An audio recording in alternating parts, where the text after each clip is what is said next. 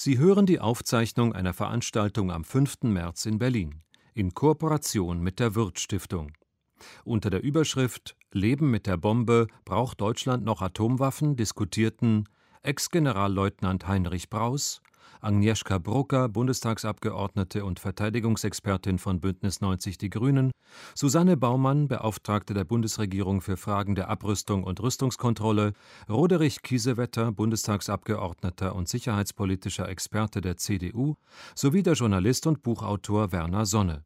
Moderation Annette Riedel.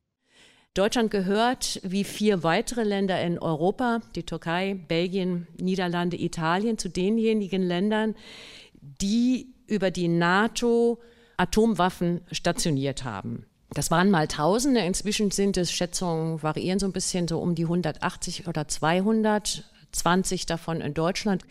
Entschieden wird über deren Einsatz in der nuklearen Planungsgruppe der NATO und im Weißen Haus.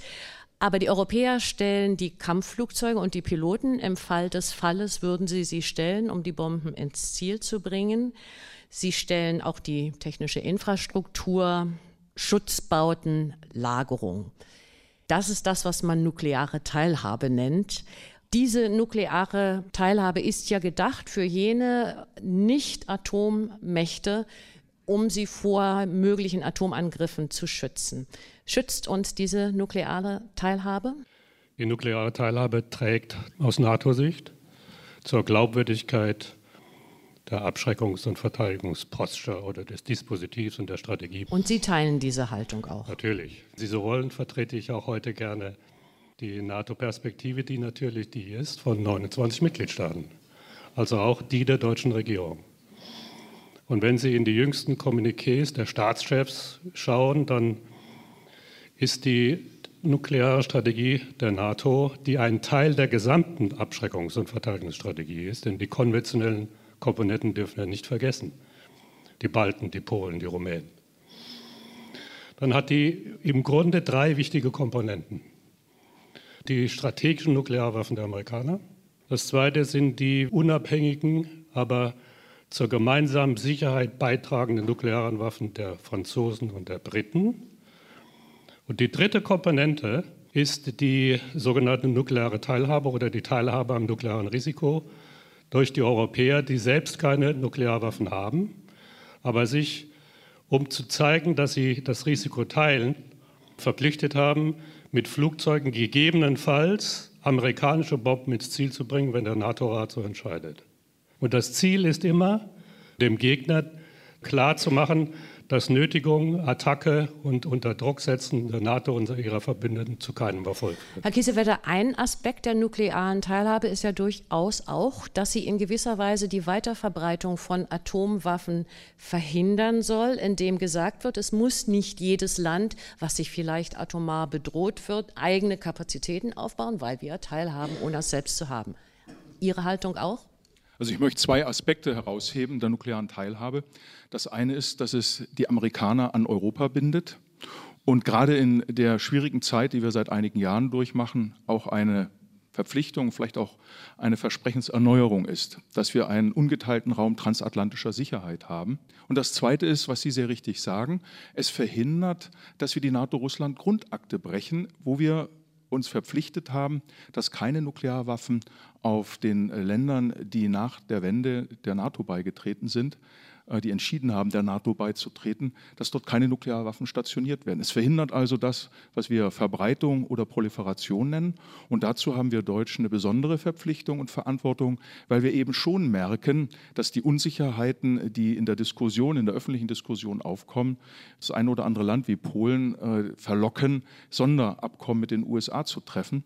Und ich glaube, wir sollten auch alle Ansinnen französischer Seite und anderer, dass wir eine eigene Nuklearfähigkeit aufbauen, eindämmen, weil es die transatlantische Sicherheit gefährdet. Und diejenigen, die die nukleare Teilhabe eine sinnvolle Einrichtung finden, Frau Brugger, sagen auch, dass sie in gewisser Weise der Friedenserhaltung dient, weil sie abschreckende Wirkung hat und deshalb kein Anreiz, kein Motiv besteht, nuklear ein europäisches Land anzugreifen. Dieses Argument, ähm, das wird Sie, glaube ich, nicht überraschen, überzeugt Nein. mich nicht ganz. Ähm, Das vielleicht ein Punkt, an dem wir eher zusammenkommen, ist, dass die Atomwaffen, die in Deutschland stationiert sind, eher auch einen politisch-symbolischen Wert haben. Also ich glaube, es gibt kein realistisches Szenario, in dem diese Waffen äh, zum Einsatz kommen. Ähm, allerdings sehen wir in den letzten Jahren wirklich maximal besorgniserregende Entwicklungen, sozusagen mit Blick in den Iran, mit Blick auf das Verhältnis zwischen USA und Russland, alle Atommächte, die eben sich nicht mehr an ihr Versprechen aus dem Nichtverbreitungsvertrag halten, irgendwann mal abzurüsten, sondern alle Arsenale wieder modernisieren und äh, eine große Mehrheit von Staaten, die gesagt hat, uns reicht's und einen Atomwaffenverbotsvertrag auf den Weg gebracht haben. Ähm, und ich glaube, dass wir einen Schritt zurücktreten sollten und uns wirklich mal die Frage stellen müssen, ob dieser Irrsinn mit Atomwaffen am Ende des Tages uns wirklich mehr Sicherheit bringt. Ich wage das zu bezweifeln, dass es klug ist, Arsenale zu unterhalten, die unsere Welt äh, mehrfach äh, zerstören können. Und wenn man Ihnen diese Frage stellt, Frau Baumann, wie antworten Sie? Dann gebe ich äh, Frau Brugger absolut recht, äh, dass Nuklearwaffen höchst gefährliche Waffen sind. Nicht umsonst wird ja auch im NVV, also im äh, Kontext des nuklearen Nichtverbreitungsvertrages, auf die verheerenden humanitären Konsequenzen eines möglichen Nuklearwaffeneinsatzes hingewiesen. Deshalb bei allem Bekenntnis, dass die Bundesregierung zur nuklearen Teilhabe abgibt, für uns auch immer wichtig. Und Herr Braus, Sie haben ja von einem ganzen Maßnahmenbündel gesprochen. Immer wichtig zu betonen, auch die NATO hat eine Verpflichtung zur Abrüstung. Das ist etwas, was wir als Bundesregierung in der NATO stark vorantreiben. Und gerade anlässlich des 50. Jahrestages des nuklearen Nichtverbreitungsvertrages hat auch der NATO-Rat eine äh, Erklärung abgegeben, wo eben auch noch mal drin steht, auch die NATO ist dem Ziel oder der der Vision einer nuklearwaffenfreien Welt verpflichtet. Herr Sonne, es war ein gewisser Guido Westerwelle seinerzeit, der als FDP-Außenminister 2009, 2010 sich verdient gemacht hat, um die Forderung, Deutschland sollte atomwaffenfreie Zone werden. War das ein Irrweg oder eine Vision?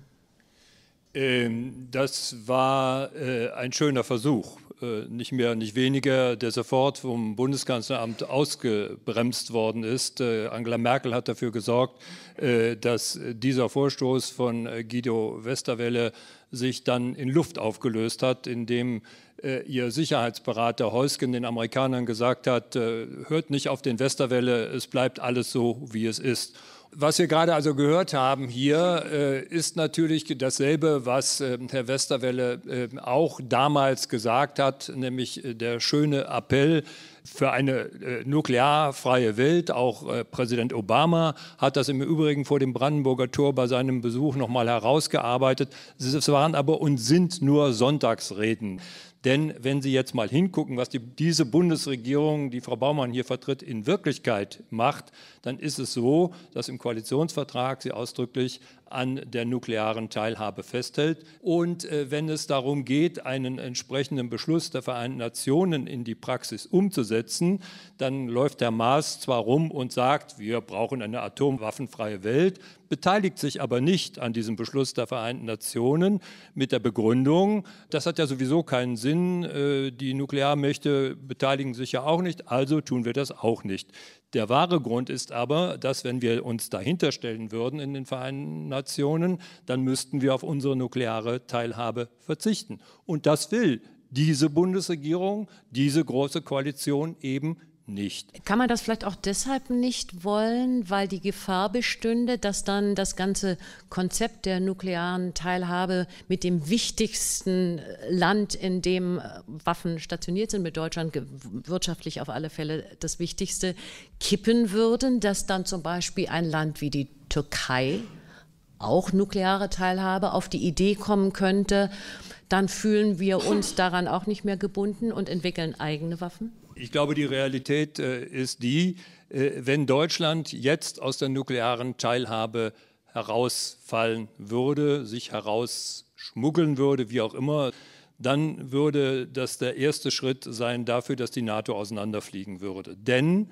in Wahrheit ist es so, der Artikel 5 der NATO, der berühmte, berühmte Beistandsartikel, ist im Kern ein nuklearer Artikel. Da geht es im Kern darum, äh, dass die NATO und hier die Amerikaner zusagen, dass sie die nukleare Abschreckung zur Verfügung stellen im Extremfall. Und wenn sich Deutschland daraus mogeln würde, als das größte Land in Europa, dann, wie gesagt, wäre es der erste Schritt für das Auseinanderfliegen der NATO, denn dann würde diese gemeinsame nukleare äh, Teilhabe und der nukleare Schirm eben nicht mehr funktionieren. Frau Brugger steht der Widerspruch im Gesicht geschrieben. Ja, also auch in Kanada und in Griechenland waren ja auch mal im Rahmen der nuklearen Teilhabe Atomwaffen gelagert. Sie sind heute dort nicht mehr da und die NATO gibt es äh, heute auch noch.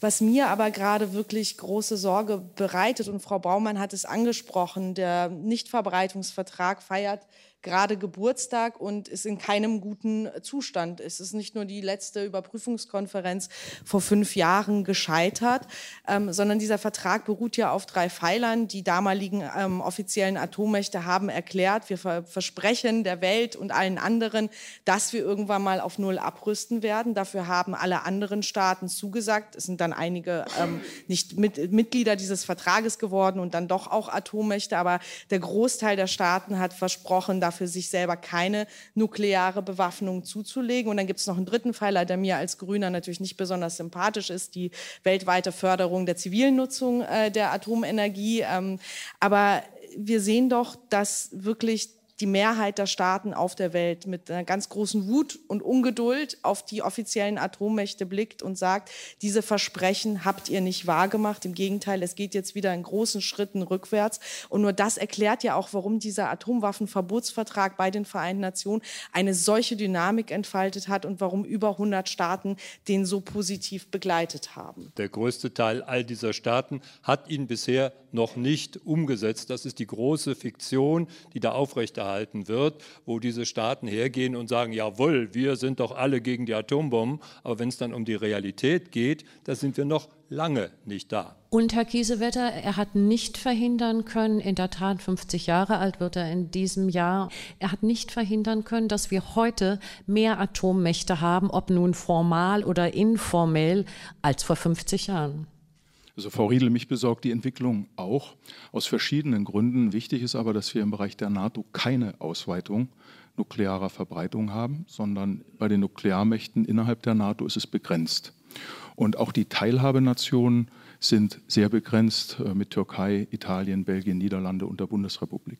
Ich glaube, das ist schon ein Erfolg und es ist auch ein Erfolg gewesen bei der NATO-Russland-Grundakte äh, festzuschreiben, dass wir eben nicht bereit sind, den, die nukleare Stationierung auszudehnen. Das bedeutet aber auch umgekehrt, dass wir Sicherheitsversprechen geben müssen. Und wir wissen, dass in Kaliningrad eine der höchsten Dichten an Raketen sind, die nuklear bestückbar sind. Und wir wissen auch, dass Russland deutlich mehr äh, in nukleare Rüstung investiert, übrigens auch in Übungen, als das der Westen macht. Im Übrigen, glaube ich, sollten wir sehr nüchtern und realpolitisch sein. Und es geht nicht nur um Abrüstung. Bevor wir an Abrüstung denken können, sollten wir über Rüstungskontrolle, vertrauensbildende Maßnahmen und Verifikation, also Überprüfbarkeit nachdenken. Und deswegen haben auch Herr Mützenich und ich vor wenigen, vor gut einem Jahr einen Vorschlag gemacht, dass wir eine Überprüfung der russischen Stationierung gerne wollen und umgekehrt doch anbieten, dass wir den Bedenken, die Russland hat, unsererseits, dass wir eben auch unsere Tore öffnen. Ich glaube, wir müssen viel mehr wieder auf Verhandlungen setzen, auf Rüstungskontrollverhandlungen und Vereinbarungen, bevor man über Abrüstung nachdenkt. Und die größte Sorge steht ins Haus. Das ist äh, die Frage New Start, also der strategischen Raketenrüstung und das verknüpft mit der neuen Technologien. Im kommenden Eben. Jahr. Und ich glaube, es wäre gut, die Bundesregierung wäre gut beraten, sage ich als Abgeordneter, wenn sie alle Kraft darauf verwendet, die europäischen NATO-Staaten dazu zu bewegen, auf Amerika einzuwirken und umgekehrt auch auf Russland einzuwirken, dass dieser Vertrag unbedingt verlängert wird. Über Russland werden wir auf alle Fälle noch intensiver zu reden haben haben, denke ich. Aber ich möchte noch mal eine etwas grundsätzlichere Frage gern an Herrn Braus stellen.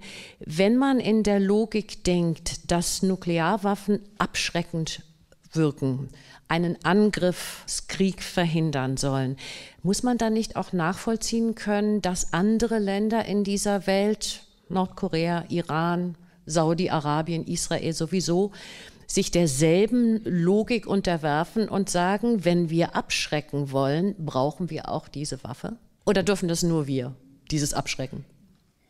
Es ist ja Fakt, dass es nicht nur wir sind, ähm, sondern es sind äh, mindestens neun Nuklearmachtmächte mittlerweile, wenn nicht noch mehr. Aber ich will gerne das verknüpfen mit Ihrer Ausgangsfrage. Wie war das mit dem Außenminister Westerwelle? Warum ist er eigentlich gescheitert? Eigentlich hat er den Präsident Obama ernst genommen, der von dem Ziel der Vision der nuklearwaffenfreien Welt sprach. Westerwelle hat Obama ernst genommen und wollte das in praktische Politik umsetzen.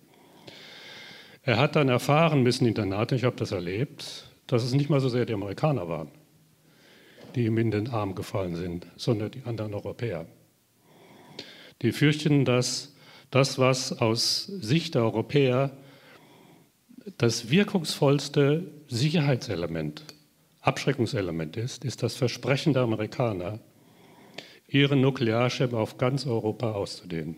Und diejenigen Europäer, die direkt an Russland grenzen und seit 2014 mit einem aggressiven Russland besonders konfrontiert sind, Zeitpunkt der legen, Annektierung der Krim. Ja, Annektierung der Krim und Einfall in einen Nachbarstaat. Das ist ein kolossaler Tabubruch und damit sich die gesamte Sicherheitsarchitektur in Europa verändert hat die setzen immer weiter das größte Vertrauen in die Zusage der Amerikaner, dass im Zweifelsfall amerikanische Truppen wie auch der amerikanische Nuklearschirm für ihre Sicherheit am meisten beiträgt gegenüber der russischen Strategie. Beispiel, es wurde erwähnt, die Russen haben zum ersten Mal seit fast 30 Jahren Mittelstrecken, die nuklearfähig sind, in Russland, Westrussland aufgestellt die Europa erreichen, aber nicht Amerika. Die Message dahinter ist das, was Helmut Schmidt 1979 so fürchtete, die Abkopplung europäischer Sicherheit vom amerikanischen Potenzial. Und um diese nuklearen Schirme der Amerikaner zu erhalten, müssen wir eine Gegenleistung bringen, dass wir uns daran beteiligen. Nochmal Wenn die, die Hauptmacht Europas davon Abstand nehme, Deutschland, dann würde wahrscheinlich die Teilhabe zusammenfallen und damit die Ausweitung des Nuklearschirms der Amerikaner zweifelhaft werden. Warum sollen die bleiben für die Sicherheit Europas, wenn wir nicht dazu beitragen? Ich möchte noch mal auf die grundsätzliche Logik zurückkommen, Frau Baumann, Frau Brugger, Herr Sonne. Wenn man sagt, dass Atomwaffen schützen vor einem Angriff mit Atomwaffen und wenn man sagt, man will mit dem Nichtverbreitungsvertrag tatsächlich verhindern, dass mehr Mächte an Atomwaffen kommen, kann man sich dann der Logik aber nicht verschließen, dass jedes Land im Grunde das Streben haben kann, nachvollziehbar selber über solch eine Abschreckung zu verfügen. Das Stichwort Krim fiel. Die Ukraine hat nach dem Zerfall der Sowjetunion ihre Verfügung über Atomwaffen aus der Hand gegeben. Und die Frage könnte man ja schon in den Raum stellen, was wäre passiert, hätte Putin auch so leicht die Krim annektiert, wenn die Ukraine noch über Atomwaffen verfügt hätte? Also ich glaube, es ist ähm, von etlichen Staaten und ich glaube, das eklatanteste Beispiel Nordkorea, die eben genau dieser Logik folgen. Nur man muss ganz klar sagen, wir haben den nuklearen Nichtverbreitungsvertrag und der äh, grenzt eben die Nuklearwaffenstaaten auf die Nuklearwaffenstaaten ein, die, diesen, die bei dem Vertragsabschluss vor 50 Jahren bereits über Nuklearwaffen verfügt haben. Und das ist ein Fakt. Und wenn wir sagen Völkerrecht, regelbasierte Ordnung, tun wir, glaube ich, sehr gut daran, dass wir immer wieder sagen, der nukleare Nichtverbreitungsvertrag verbietet eben, dass andere Staaten auch in den Besitz von Nuklearwaffen kommen. Ehrlich gesagt, Entschuldigung, angesichts der Tatsache, dass sich die Waffen weiter verbreitet haben, auch ein Stück hilflos. Nein, das klingt nicht hilflos, weil wenn Sie sich die Diskussion in den 60er Jahren anschauen, wo wir wirklich befürchtet haben, dass nicht nur eine Handvoll von Staaten, die heute Nuklearwaffenbesitzerstaaten sind, sondern dass das weit äh, in den zweistelligen Bereich hätte gehen können, äh, würde ich davor warnen, den nuklearen Nichtverbreitungsvertrag und seine Errungenschaften kleinzureden. Wir haben Nuklearwaffenbesitzerstaaten, die sind dazugekommen, zweifelsohne, aber das ist ein sehr, sehr begrenzter an einer Hand abzählbare Zahl. Deshalb ist es die Aufgabe der Bundesregierung, wenn wir jetzt auf die Überprüfungskonferenz des nuklearen Nichtverbreitungsvertrages zugehen, alles zu tun, dass sich 2015 ein Scheitern nicht wiederholt, sondern dass wir eben Impulse geben im Dialog, in Aufforderungen äh, an die Nuklearwaffenstaaten, dass es zu nuklearen Abrüstungsschritten kommt. Das Sicherheitsumfeld, das haben wir diskutiert, ist ein sehr schwieriges. Das Sicherheitsumfeld muss einfakturiert werden, wenn wir von Rüstungskontrolle oder Abrüstung sprechen. Deshalb auch einseitige Abrüstungsschritte jetzt von uns, Verzicht auf nukleare Teilhabe, während äh, Russland ein riesiges Arsenal an Mittel, an Kurzstreckenraketen hat, die unsere Sicherheit in Europa bedrohen glaube ich, nicht der richtige Weg. Aber trotzdem die Stärkung des nuklearen Nichtverbreitungsvertrages extrem wichtig. Frau Brugger? Also um vielleicht noch einmal ganz kurz auf die Ukraine und dann auf den Nichtverbreitungsvertrag zu kommen, was kaum thematisiert wird, was für mich aber jenseits der Verschiebung von Grenzen in Europa mit militärischen Mitteln gegen das Völkerrecht auch eine sehr ähm, erschreckende Dimension hat, die in der Sicherheitspolitik einen riesigen Rückschritt markiert, ist ja der Bruch des Budapester Memorandums. Russland gehört zu den Staaten, die damals der Ukraine für die Abgabe der Atomwaffen die territoriale Integrität garantieren diskutiert hat. Ja, und das ist natürlich immer ein Gedankenkonstrukt, wenn man Richtung Vision atomwaffenfreie Welt geht, mit dem man ja immer wieder arbeitet, dass man Staaten, die dann auf ihre Arsenale verzichten, dann auch eine Form von Sicherheit äh, im Gegenzug gibt, damit sie diesen Schritt gehen. Und wenn man dann sieht, dass einer der zentralen Atomwaffenstaaten dieser Welt solche Garantien gegeben hat und sie dann einfach mal gebrochen hat, dann haben wir auch hier einen riesigen ähm, Rückschritt gemacht. Ich bin da sehr bei Frau Baumann, wenn man sich wirklich die Szenarien der letzten Jahrzehnte anschaut. Es gab in vielen Staaten Diskussionen über militärische Atomprogramme, ähm, die dann nicht in Atomwaffen gemündet sind. Und aus meiner Sicht hat das sehr, sehr viel mit dem Nichtverbreitungsvertrag zu tun. Und das, finde ich, ist ja auch aktuell eine der beiden großen Gefahren. Die eine ist, dass wir wieder hier eine unkontrollierte nukleare Aufrüstungsspirale kommen, auch bei den beiden großen Atomwaffenstaaten, während alle Rüstungskontrollverträge gerade platt gemacht werden. Und die andere große Gefahr ist, dass wir, wenn diese Überprüfungskonferenz wieder scheitert, wir eine Form von Staaten bekommen, die sagen, ja, warum sollen wir denn jetzt eigentlich noch darauf verzichten, wenn die Atomwaffenstaaten sich schon wieder einmal nicht an ihre Versprechen halten und das genaue Gegenteil machen. Das ist für mich die große Gefahr. Und dann noch verbunden mit der Situation im Iran, wo es ein militärisches Atomwaffenprogramm gab, es so viel Mühe gekostet hat, das diplomatisch einzuhegen, das auf einem guten Weg war. Ja, besser geht es immer, aber es war auf einem guten Weg. Und dann ist es gerade die US-Administration von Donald Trump, die das einfach sozusagen beerdigt ähm, und natürlich dann die Hardliner im Iran stärkt, die sagen, jetzt brauchen wir das Recht Atomwaffen. Herr Sonne, das Stichwort Russland fiel mehrmals und ja zu Recht. Vielleicht ist dieses Bewusstsein, dass wir mit der Bombe in Deutschland seit sechs Jahrzehnten leben, auch gerade wieder über die Vorgänge um die Krim und um den Ukraine-Konflikt stärker ins Bewusstsein gerückt worden. Wie groß schätzen Sie denn die Gefahr ein, die viele sehen, dass die konventionelle Schwäche Russlands in sich das Risiko birgt, dass sie tatsächlich zu kleinen, lenkbaren, begrenzt, mit begrenzter Schlagkraft nuklearen Waffen greifen. Denn weder Russland noch die USA haben offiziell auf einen Erstschlag verzichtet. Äh, das ist ohne Zweifel so und das wird sich auch in naher Zukunft mit Sicherheit nicht ändern.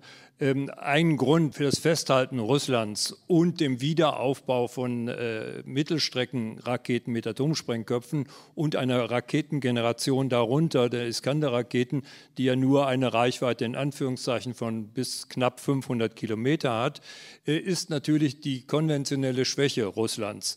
Äh, etwa die Hälfte der russischen äh, Heeresstreitkräfte sind nicht wirklich äh, kampffähig beziehungsweise sind ausgestattet mit veraltetem Material. Das ist die Bundeswehr nicht alleine. Und deshalb legt Russland verstärkt Wert auch, auch auf seine nuklearen Fähigkeiten. Nicht, dass man darüber in irgendeiner Form einen Bonus einräumen könnte oder dürfte gegenüber den Russen. Sie haben ganz glasklar den INF-Vertrag äh, verletzt mit dieser den neuen SCC-8 Mittelstreckenrakete mit einer Reichweite von 2500 Kilometern ungefähr. Und die Amerikaner haben natürlich darauf reagiert. Damit werden die Karten neu gemischt. Und das ist der eine Punkt. Und die Frage ist, wie äh, wird die Welt darauf insgesamt reagieren? Wir müssen unbedingt auf das Stichwort China achten, denn die Chinesen haben in großem Umfang fast nur äh, Mittelstreckenraketen aus ihrer Sicht, aus guten Gründen. Stichwort Nordkorea, Stichwort Russland nicht zu vergessen, Japan, Korea. Die Amerikaner sagen nun, wenn wir wieder äh, zu einer Begrenzung von atomaren Mittelstreckenraketen kommen wollen, dann nur dann, wenn die Chinesen mitmachen. Und die Chinesen haben schon ganz klar gemacht, wir denken nicht daran. Auch die Russen haben bisher keine Absicht erkennen lassen, dass sie diese äh, Raketen wieder abschaffen wollen. Und die Amerikaner reagieren darauf, indem sie jetzt auch wieder aufrüsten, auch mit Mittelstreckenraketen. Und die Frage wird sein, werden sie bei uns anklopfen, ob sie die wieder in Europa stationieren dürfen. Für mich ist ja das, was gerade Herr Sonne gesagt hat und auch Frau Brugger vorhin, geradezu auch ein Appell, dass wir das Thema Rüstungskontrolle, vertrauensbildende Maßnahmen wieder in den Vordergrund stellen. Und da hat Deutschland eine besondere Glaubwürdigkeit, die wir auf Dauer verlieren würden, wenn wir die nukleare Teilhabe aufgeben, weil wir dann Anlass geben, dass andere Staaten den Amerikanern dann Angebote machen. Und ich glaube, dass wir hier ich hatte das Glück, mit dem Außenminister und einer kleinen Bundestagsdelegation in China zu sein, vor etwas mehr als einem Jahr dass wir auch auf internationaler Ebene in den Regionen Regionalkonferenzen für Sicherheit und Zusammenarbeit entwickeln. Am Golf, aber eben auch in Ostasien, wo wir eine ganz hohe Ballung, ich spreche nicht von Nordkorea, sondern von Pakistan und Indien, nukleare Waffen haben und zudem China ein Rational hat in der Ausweitung seines territorialen Einflusses, dass sie eben sagen, sie brauchen ihre Mittelstreckenraketen, um ihre Einflusszone zu sichern und auch aus der Gefahr heraus, die Sie aus Pakistan oder Indien bei einem möglichen Konflikt sehen, also auch aus Abschreckungsgründen. Und ich denke, dass äh, vertrauensbildende Maßnahmen und entsprechende Konferenzen ein Weg sind, der zumindest Zeit gewinnt, Aufrüstung verhindert und vertrauensbildende Maßnahmen einfließen lässt in die jeweiligen Prozesse. Nun sind wir in Europa verwöhnt durch die Konferenz über Sicherheit und Zusammenarbeit in Europa, ein Impuls, der aus Europa kam in den 70er Jahren von Willy Brandt angeregt und dann weiter fortgesetzt und am Ende heute in der OSZE eine hilfreiche Organisation. Und wir sollten versuchen, in den Regionen anzuregen, dass aus den Regionen heraus entsprechende Konferenzen entwickelt werden. Dialog, aber eben auch vertrauensbildende Maßnahmen, dass man auf den Tisch kommt, was man dem anderen unterstellt und dass eben auch über Zahlen, Daten, Fakten gesprochen wird. Russland sagt ja, dass es eine vertrauensvernichtende Maßnahme geradezu war, dass eine Raketenabwehr geschaffen werden soll in Europa. Zum einen, weil diese, ich wachvollziehe jetzt die Argumentation einfach mal, in Geist und Buchstaben gegen den INF-Vertrag zur Begrenzung von Mittelstreckenwaffen insofern verstößt, als dass die Abschussrampen für solche Abwehrraketen eben auch für Offensivraketen hätten genutzt werden können, zum einen. Und zum anderen sich die Russen ein Stück aus dem Spiel geschoben gefühlt hatten, weil die ursprüngliche Idee eines solchen Abwehrschirms war, gegen Iran vorzugehen. Und noch zum Dritten, dass es das Gleichgewicht verschiebt. In dem Moment, wo ich über ein System verfüge, was auf mich abgefeuerte Raketen abfangen kann, bin ich, um in dieser Logik zu bleiben, vielleicht eher geneigt, meinerseits, weil ich ja keinen Gegenschlag riskieren muss, mit Nuklearwaffen zu hantieren. Ich war gerade dabei, Russland und seiner Führung ein legitimes Sicherheitsinteresse zu konzidieren. Aber jetzt nicht mehr. Aber wenn ich jetzt äh, von Ihnen veranlasst auf die, die Raketenabwehr zu sprechen komme, dann wäre ich sofort ironisch.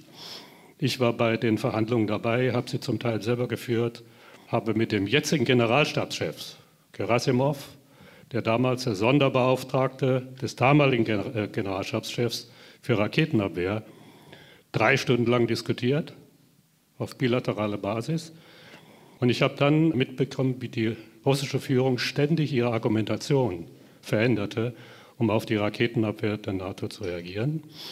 Wir haben alles versucht, um Ihnen zu verdeutlichen, dass der erst noch entstehende Raketenabwehrschirm, die begrenzte Zahl möglicher Abfangraketen, die Ausrichtung derselben, die Aufklärung von möglichen Bedrohungen, die Reaktion darauf durch die gesamte NATO sich ausschließlich auf die möglichen Nuklearstaaten im Süden Europas und der NATO richtete.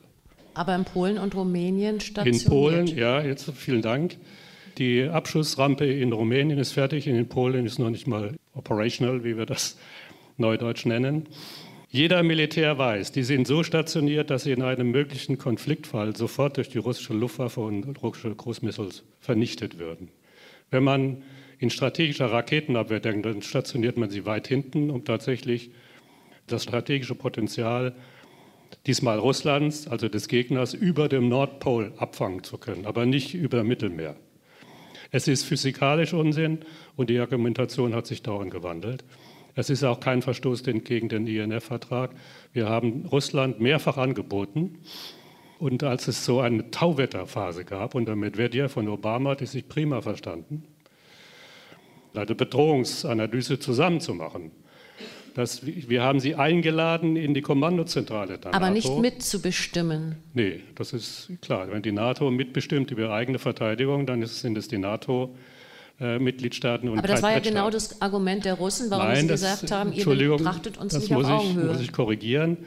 Medvedev hat einen Vorschlag gemacht, der Europa genau in der Mitte geteilt hätte, was die Verantwortung für die Raketenabwehr bedeutete. Das heißt, der Ostteil Europas wäre unter russische Entscheidungsgewalt gekommen.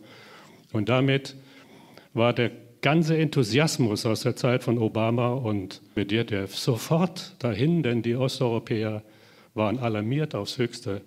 Und damit an, an, dieser Stelle wurde praktisch der Versuch, praktisch zusammenzuarbeiten an einer gemeinsamen Europa für Europa, NATO-Europa und Russland, verlief im Sande. Natürlich haben die Russen legitime Verteidigungsinteressen und Sicherheitsinteressen. Gucken Sie sich ihre Geschichte an. Gucken Sie sich das Riesenland an, ein Kontinent für sich, mit 20.000 Kilometern Landesgrenze, die kaum zu sichern sind. In der russischen Führung herrscht die Auffassung, die man vielleicht vom Westen aus als eine Kombination von Einkreisungsfurcht und Defensive, aber auch gleichzeitig Großmachtanspruch und Offensive, Kontrolle des Umfeldes beschreiben kann. Also die Kombination aus Sicherheitsbedürfnis und Kontrolle des Umfeldes richtet sich natürlich gegen die osteuropäischen Staaten und das ist mit der Sicherheitsgarantie für die ganz Europa durch die NATO nicht zu vereinbaren. Frau Baumann und dann Frau Burger. Ja, ich möchte da unmittelbar anknüpfen ähm, an den legitimen Sicherheitsinteressen Russlands. Deshalb sagen wir ja auch, es ist so wichtig, dass wir mit Russland in Dialog treten, dass wir das bilateral machen, dass wir den NATO-Russland-Rat wiederbeleben, aber dass wir eben auch die OSZE als das Forum, wo die Russen mit uns tatsächlich noch am Tisch sitzen, nutzen, um über diese unterschiedlichen Sicherheitsperzeptionen zu reden. Und dann eben, Herr Kiesewetter, Sie haben es gesagt, über vertrauensbildende Maßnahmen dieses verloren gegangene Vertrauen wieder aufbauen. Und ich glaube, angesichts der Spannung, die wir haben, müssen wir da alles rein investieren, dass wir diesen Dialog auf den verschiedenen Ebenen wieder in Gang bekommen. Das ist was, was wir machen seit etlichen Jahren im Rahmen eines sogenannten strukturierten Dialogs in der OSZE, konzentriert sich vorwiegend auf konventionelle Fähigkeiten, aber ich glaube, NATO-Russland-Rat wäre eben ein wichtiges Gremium und dafür treten wir in der NATO ein, dass es auch wieder zu einem Dialog äh, in der NATO zu Abrüstungs-, zu Rüstungskontrolle, zu eben diesen Sicherheitsperzeptionen kommt. Aber ich würde auch gerne noch mal ein paar Jahre zurückgehen. Hier wurde ja gerade ähm, unser ehemaliger Außenminister Guido Westerwelle so ein bisschen ähm, belächelt. Wir hatten einen US-Präsidenten, der sich in Prag hingestellt hat und die Vision einer atomwaffenfreien Welt ähm, vertreten hat. Roderich Kiesewetter und ich waren damals, ähm, das war 2010, ja, ein Jahr im Unterausschuss Abrüstung, Rüstungskontrolle und Nichtverbreitung und haben, ich glaube, nicht nur zur Freude des Auswärtigen Amtes und aller Fraktionsführungen gemeinsam mit der SPD und der FDP einen Bundestagsantrag verhandelt verhandelt, der dieses Ziel eines atomwaffenfreien Deutschlands auch enthält. Ja? Und es war noch lange vor der Annexion der Krim und die Beziehungen zwischen Russland und der NATO und zwischen Russland und der EU waren andere, als sie heute sind. Ja? Also es gab sozusagen, wie man das so schön neudeutsch sagt, ein Window of Opportunity. Damals ist New Start verhandelt worden. Die Chancen für eine Nachfolge sehen jetzt gerade nicht gut aus. Ja, haben wir eigentlich alle Chancen genutzt, die wir in dem Rahmen hatten? Und war es da wirklich die aller, allerklügste Idee, dieses NATO-Raketenabwehrsystem derart voranzutreiben mit der Begründung, Sie haben es ja selber gesagt, ähm, Bedrohung aus dem Iran. Da war man auch schon dabei, das Atomabkommen zu verhandeln. Es war klar, dass die russische Seite, und ich mache mir überhaupt diese Argumentation nicht zu eigen, kann man jetzt lange darüber diskutieren, haben die das als Bedrohung empfunden oder nicht, waren die Mitwirkungsmöglichkeiten, die man angeboten hat, gut genug oder nicht.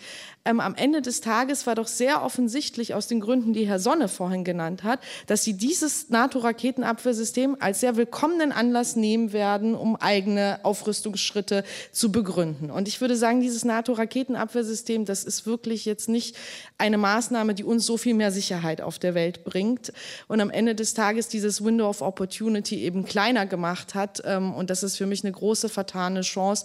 Und das hat auch was damit zu tun, dass wir heute in dieser Lage sind, in der wir aktuell sind, die sehr düster ist. Wenn die Dinge jetzt so liegen, wie sie liegen, da ist ja in gewisser Weise ein Kind im Brunnen, glaube ich, was im Moment ein Klima der Entspannung und der Abrüstung in Europa angeht. Wenn die Dinge so liegen, wie sie sind, muss Europa aufrüsten? Steht ja ein großer weißer Elefant in diesem Raum und das ist nämlich die Frage, wie geht es mit der deutschen nuklearen Teilhabe weiter? Da haben wir ja gut zugehört, was Frau Baumann eben gesagt hat. Im Augenblick ist es so, wir halten an der nuklearen Teilhabe fest. Punkt. Jetzt stehen ganz wichtige Fragen dazu an, nämlich wie wird das Nachfolgemodell für den veralteten Tornado aussehen? Das muss die Verteidigungsministerin in den nächsten, sagen wir mal, Monaten entscheiden. Und das wird ein äh, wichtiges politisches Signal für das Festhalten an der nuklearen Teilhabe sein. Hochpolitisch und hochbrisant. Also das ist die entscheidende Frage, die in diesen Monaten aktuell auf dem Tisch liegt. Und dann geht es auch darum, und das ist längst entschieden, dass die hier vorhandenen amerikanischen Bomben, nämlich die B-61 Bomben, modernisiert werden. Sie hat neue Fähigkeiten, sie wird zum ersten Mal lenkbar sein und sie kann ganz stark hochgeregelt werden auf die dreifache, mehr als dreifache Sprengkraft der Hiroshima-Bombe, aber sie kann aber auch, auch ganz tief runter geregelt werden. Und das ist auch ein hochpolitischer Punkt, weil nämlich die Kritiker sagen, dass damit ihr Einsatz wahrscheinlicher werden könnte. Und so heißt es im Übrigen ganz ausdrücklich in der neuen amerikanischen Nuklearstrategie, die darauf zielt, wieder kleinere Atomsprengköpfe zu haben. Es ist noch etwas anderes, was auf den Tisch gelegt wurde von einem gewissen Emmanuel Macron, seines Zeichens französischer Präsident, der gerade angesichts einer, wie man immer so schön sagt, erratischen Politik aus dem Weißen Haus und der Tatsache, dass es diese Spannungen mit Russland gibt und der Tatsache, dass wir mit dem Brexit als EU auch ein Atomland verloren haben. Ich sage es mal ein bisschen salopp, wenn ihr Deutschen denn so gerne nukleare Teilhabe haben wollt, warum dann nicht mit uns Franzosen? Ihr könntet euch doch finanziell an der Force de Frappe, an der französischen Nuklearflotte beteiligen, ihr könntet Übungen mitmachen, bestimmt tun wir weiter, aber wir könnten doch so ein bisschen über euch den Schirm spannen. Macron stößt ja damit ganz geschickt auch in eine schwierige innenpolitische Lage in Deutschland. Denn es ist sehr schwer, die Nachfolge des Tornados zu regeln. Der Tornado ist durchfinanziert bis 2025, also noch fünf Jahre. Aber wenn man tatsächlich ein Nachfolgemodell möchte, muss man bald Entscheidungen treffen. Und die Franzosen haben ein Angebot in der Tasche, das irgendwann Mitte der 40er Jahre verfügbar ist und haben natürlich Vorstellungen, dass die Bundeswehr künftig mit diesem deutsch, französisch, bald auch spanischen Projekt ausgestattet wird. Parallel haben wir natürlich sehr klar vor Augen, dass die Amerikaner, wenn sie die nukleare Teilhabe mit uns fortsetzen wollen, dass sie natürlich auch US-Systeme verwendet haben wollen und umgekehrt, dass jedes Flugobjekt, das für die nukleare Teilhabe vorgesehen ist, durch die Amerikaner zu zertifizieren ist. Und ich glaube, wir wären blauäugig zu glauben, dass die Franzosen die Blaupausen den Amerikanern übergeben würden oder dass die Eurofighter-Nationen für eine Zertifizierung des Eurofighters dies machen würden. Also dreut in Anführungsstrichen die ganz schwierige Entscheidung in der deutschen Politik, welches Nachfolgemodell nehmen wir denn, mit welchen Fähigkeiten und was davon kommt aus den USA. Wir können das ganz leicht aufgeben, politisch, wenn ich mir jetzt in die Gegner der nuklearen Teilhabe versetze, verzögern wir den Prozess der Entscheidung auf nach 2025. Dann wird die Durchhaltefähigkeit des Tornados nicht mehr finanzierbar. Und dann steht die deutsche Politik vor der Frage, finanzieren wir die Renten, die ab 2025 massiv drücken werden? Oder sollen wir die Bereitschaft des deutschen Heeres für Landes- und Bündnisverteidigung, also drei Divisionen bis 2030 aufzustellen, aufgeben für die nukleare Teilhabe? Und dann wird jede Politik Mitte der 20er Jahre wenn die Entscheidung verzögert ist, natürlich entscheiden, dass sie die nukleare Teilhabe aufgeben wird. Und das ist schon ein Warnsignal, das ich sehe, weil es nicht nur mit Kosten finanzieller Art, sondern mit hohen politischen Kosten verbunden ist. Und Macron spielt hier mit dem Feuer der transatlantischen Zusammenarbeit. Seine Vorschläge sind aus meiner Sicht ein Strohhut und kein Schutzschirm. Herr Sonne und dann gern auch Herr Braus dazu. Muss man Emmanuel Macron tatsächlich unterstellen, dass seine Vorschläge, wenn er davon spricht, dass es einen strategischen Dialog in der EU über die Rolle atomarer Abschränkungen für unsere gemeinsame Sicherheit geben muss, dass es allein innenpolitische Rüstungsindustrie politische Gründe sind, wenn er einen solchen Vorschlag in den Raum stellt? Also äh, ich glaube nicht daran, äh, dass wir äh, in unserer Lebensspanne einen französischen Atomschirm über Europa erleben werden, bei dem wir irgendetwas mitzuentscheiden haben. Die Verteidigungsministerin hat gleich zweimal, unter anderem in München bei der Sicherheitskonferenz, öffentlich gesagt, wir bleiben unter dem Atomschirm der Allianz Querstrich der Amerikaner die Frage, die ich auch gerne an meine Nachbarin hier zur Rechten, an Frau Baumann äh, weitergeben möchte, wie denn eigentlich die Interpretation dieser Macron-Initiative in der Bundesregierung aufgenommen wird. Bitte gern. Sehr gern. Ich möchte aber auch noch mal bemerken, Macron hat ja nicht nur äh, die Hand ausgestreckt äh, zu einem Dialog zu Fragen der nuklearen Abschreckung, sondern auch zu Fragen der nuklearen Abrüstung. Und wenn man sich seine Rede anschaut, nimmt die Abrüstung, und das war für uns auch ein bisschen überraschend, einen sehr, sehr breiten Raum ein. Macron hat einen strategischen Dialog zu all diesen Fragen angeboten und der Außenminister hat positiv auf dieses Dialogangebot reagiert. Aber eine Sache ist natürlich auch klar, nukleare Fragen sehen wir auch sehr, sehr stark im transatlantischen Kontext. Sprich, das sind Fragen, die wir in der NATO diskutiert haben wollen. Ich wäre nicht so, wenn ich das richtig interpretiert habe, besorgt über die Skalierung der Nuklearköpfe wie Werner Sonne. Die Skalierbarkeit dieser einen Bombe vergrößert lediglich das Optionenspektrum, das der NATO-Führung oder der Amerikaner und auch der anderen Europäer zur Verfügung stünde, um nach eingehender Überlegung die Option zu wählen, die am wahrscheinlichsten den Krieg beendet. Das ist die NATO-Strategie, wenn der Konflikt hätte. Wenn man das kann und glaubwürdig zeigt, dass man das kann, erhöht sich die Wahrscheinlichkeit, dass es gar nicht zum Angriff und zu einer Verteidigungssituation kommen muss. Nun zu Macron. Ich bewundere die Franzosen wegen der Stringenz ihres Denkens, gerade was die Strategie und die nukleare Strategie anbetrifft. Ich habe viele sehr schwierige und sehr lehrreiche Diskussionen mit ihren Top-Leuten geführt. Aber? Aber, nein, dabei habe ich gelernt, dass man genau gucken muss, was sie sagen, vor allem wenn sie es schriftlich sagen. Und wenn Sie das tun, dann kommen Sie zum Schluss, Präsident Macron hat A, eine Vision für die Handlungsfähigkeit Europas als strategischer Akteur im Verein mit USA, Russland und China formuliert. Und in der Hinsicht kann man nur sagen, das müssen wir wirklich ernst nehmen und darauf eine Antwort finden. Und bisher hat er keinen adäquaten Partner in Deutschland. Zweitens, er hat kein Jota an der französischen Nukleardoktrin geändert. Abgestufte Flexible Response hat er ausdrücklich expressis verbis abgelehnt.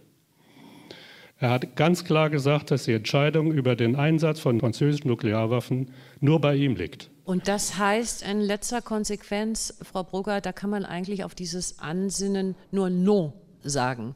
Mit den Franzosen gemeinsame nukleare Sache zu machen und sei es auch nur in der Form der Teilhabe, alles andere ist uns als Deutschen völkerrechtlich verbindlich eh verboten, machen wir nicht in der Analyse sind wir uns da sehr einig. Ich glaube auch nicht, dass es selbstlose, hehre Motive waren, die Emmanuel Macron zu diesem Vorschlag gebracht waren. Vielleicht waren es nicht nur die rüstungspolitischen, aber die werden auch äh, ihre Rolle äh, in diesem Vorschlag gespielt haben. Man muss das, glaube ich, auch im Zusammenhang zu der sehr äh, polemischen Äußerung vom Hirntod der NATO sehen, die ja auch auf eine andere Form von europäischer Sicherheit ähm, auch abstellt, auf eine größere Unabhängigkeit. Und trotzdem war es auch nicht das Angebot, dass sozusagen Deutschland und Frankreich gemeinsam an einem Tisch sitzen und über den Einsatz dieser Waffen beraten oder diese Waffen auch zu europäisieren. Ich habe mich eher ablehnend äh, geäußert. Das hat aber was damit zu tun, dass es mir wirklich große Sorge bereiten würde, wenn neben der nuklearen Teilhabe jetzt auch noch eine weitere nukleare Komponente in Deutschland dazukommt und wir uns dann noch mehr vom Pfad ähm, einer atomwaffenfreien Welt, so sehr sie eine Vision sein möge, die wir ganz sicher nicht morgen erreichen werden, die wir aber aus meiner meiner Sicht wirklich nicht aufgeben dürfen, anstreben sollen. Herr Sonne, Sie wollten noch mal was zum Thema Macron und die Franzosen sagen. Ich glaube, wenn wir das zusammenfassen, was hier dazu gesagt äh, worden ist, dann ist es so, dass keiner auf diesem Podium zumindest daran glaubt, äh, dass die Franzosen uns den Ersatz für den amerikanischen Atomschirm liefern werden. Da nickt Frau Brugger gerade und deshalb die Frage an Sie. Sie haben ja äh, bisher immer ganz klar gesagt, die Position der Grünen ist weg mit den amerikanischen Atombomben. Atombomben aus Büchel, weg mit den amerikanischen Atombomben aus Deutschland. So, jetzt würde ich ganz gerne von Ihnen hören, bleibt es dabei? Wie stehen Sie zum Nachfolgemodell für den Tornado, was ja die entscheidende Frage ist, ob wir an der nuklearen Teilhabe äh, festhalten oder haben Sie Ihre Position da in irgendeiner Weise verändert? Komma, und was heißt das für mögliche Optionen für Schwarz-Grün im Bund?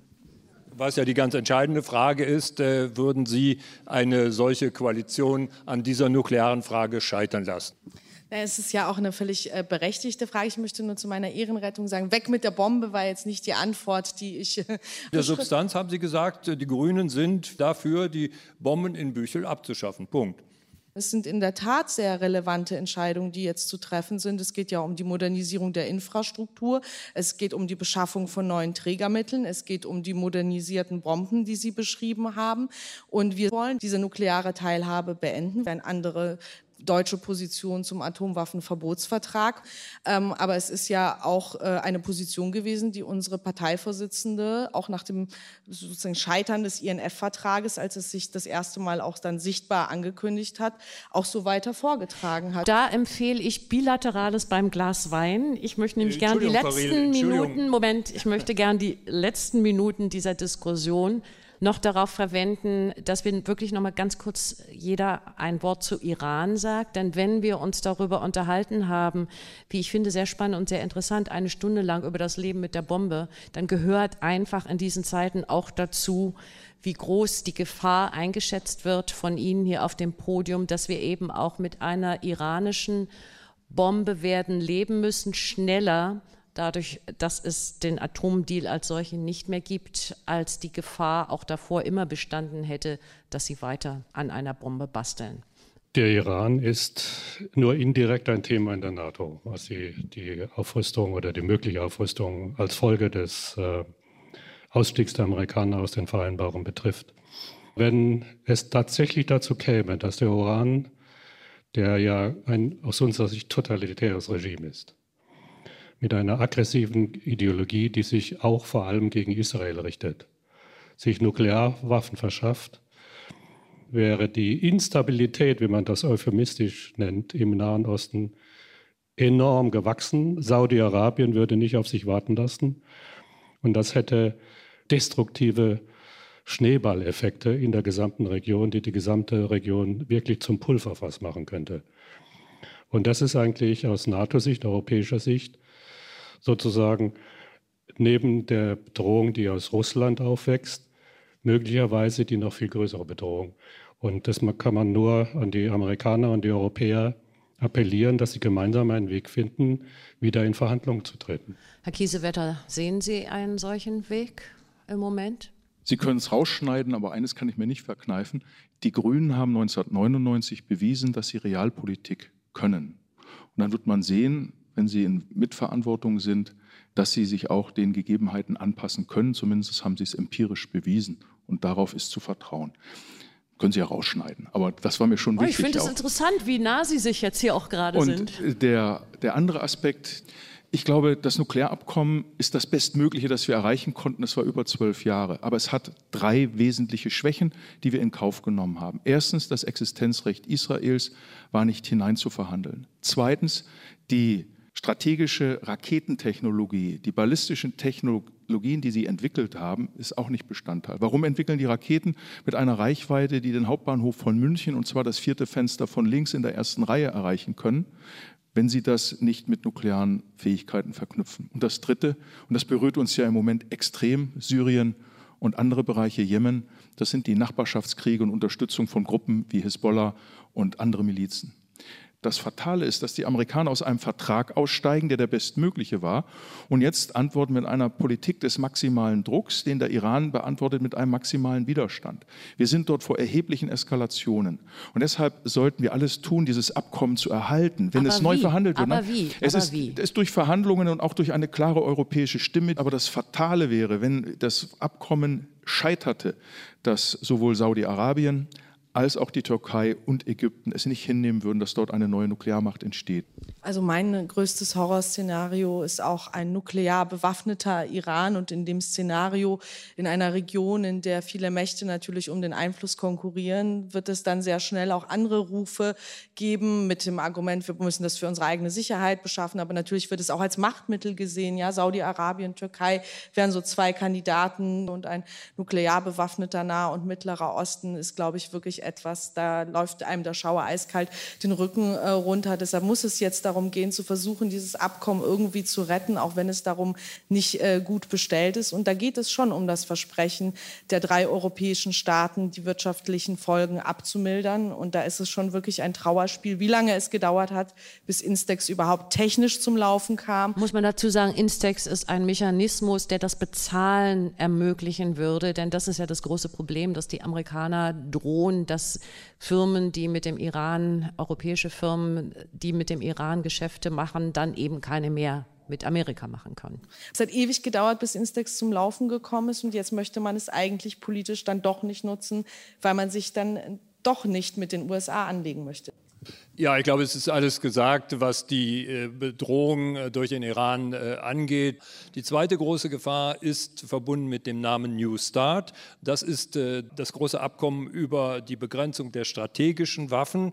Der läuft nächstes Jahr aus. Der muss dringend entweder verlängert oder neu verhandelt werden. Und wenn der auch noch auseinanderfällt, dann haben wir ein Problem, das kaum noch zu beherrschen ist, äh, was äh, die Proliferation äh, angeht und das Ausbreiten von nuklearen Waffen. Und jetzt würde ich mir gerne ein Beispiel an meinem Vorredner Kiesewetter nehmen und Ihnen sagen, das können Sie gern herausschneiden, will aber dann dennoch noch einmal nachdrücklich Frau Burger fragen, wie die Position der Grünen zur nuklearen Teilhabe ist. Eine existenzielle Frage, wo alle Zuhörer sich die sich darüber Gedanken machen müssen, wo sie ihr Kreuz beim nächsten Mal bei Bundestagswahlen machen, nämlich wie würde in einer schwarz-grünen äh, Regierung diese Frage entschieden werden. Und ja, man kann es in allen Wahlprogrammen und auch in allen Beschlüssen, die wir im Bundestag jetzt aktuell auch wieder zum Nichtverbreitungsvertrag stellen werden, nachlesen. Wir haben uns gegen die nukleare Teilhabe und für das Ziel eines atomwaffenfreien Deutschlands ähm, ausgesprochen. Gibt es kein Schwarz das nochmal ins Mikrofon, bitte, Herr Kiesewetter. Dann gibt es kein Schwarz-Grün und für Grün-Schwarz wäre es dann auch zu knapp. Also zu Iran zurück. Äh, wir sind uns in der Analyse völlig einig. Ein nuklear bewaffneter Iran wäre das Horrorszenario für unsere Sicherheit in Europa, für die Sicherheit in der Region, für die Sicherheit Israels. Ja, sieht denn die Bundesregierung noch irgendeinen Handlungsspielraum, was zu tun, Deshalb um es zu sind retten? wir im intensiven Kontakt mit unseren britischen, französischen Kollegen mit dem Iran, um Iran wieder zurück in, zum Nuklearvertrag zu bekommen. Sie haben ja alle gesehen, in vier Phasen, eine fünfte ist angekündigt, hat der Iran die Beschränkungen hinter sich gelassen. Natürlich auf der Angebotsseite haben wir Instex, da hat es auch von iranischer Seite sehr lange gedauert, bis die entsprechenden Strukturen dort aufgebaut waren. Aber durch die extraterritoriale Wirkung der US-Sanktionen ist der Handlungsspielraum im wirtschaftlichen Bereich auch begrenzt. Die Situation ist hochgefährlich, weil nicht nur das Nuklearprogramm macht uns besorgt, sondern wie Sie sagten, auch die regionale Rolle, die wir sehen, auch das ballistische Raketenprogramm. Und das sind Dinge, die adressiert werden müssen und die wir mit Iran aufnehmen. Wissend, dass wir hier locker noch eine Stunde diskutieren könnten, sage ich an dieser Stelle Punkt und vielen herzlichen Dank.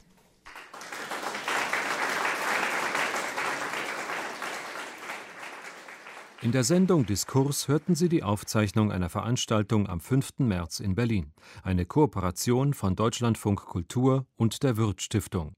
Unter der Überschrift Leben mit der Bombe braucht Deutschland noch Atomwaffen diskutierten Ex-Generalleutnant Heinrich Braus, Agnieszka Brugger, Bundestagsabgeordnete und Verteidigungsexpertin von Bündnis 90 Die Grünen, Susanne Baumann, Beauftragte der Bundesregierung für Fragen der Abrüstung und Rüstungskontrolle, Roderich Kiesewetter, Bundestagsabgeordneter und sicherheitspolitischer Experte der CDU, sowie der Journalist und Buchautor Werner Sonne. Es moderierte Annette Riedel. You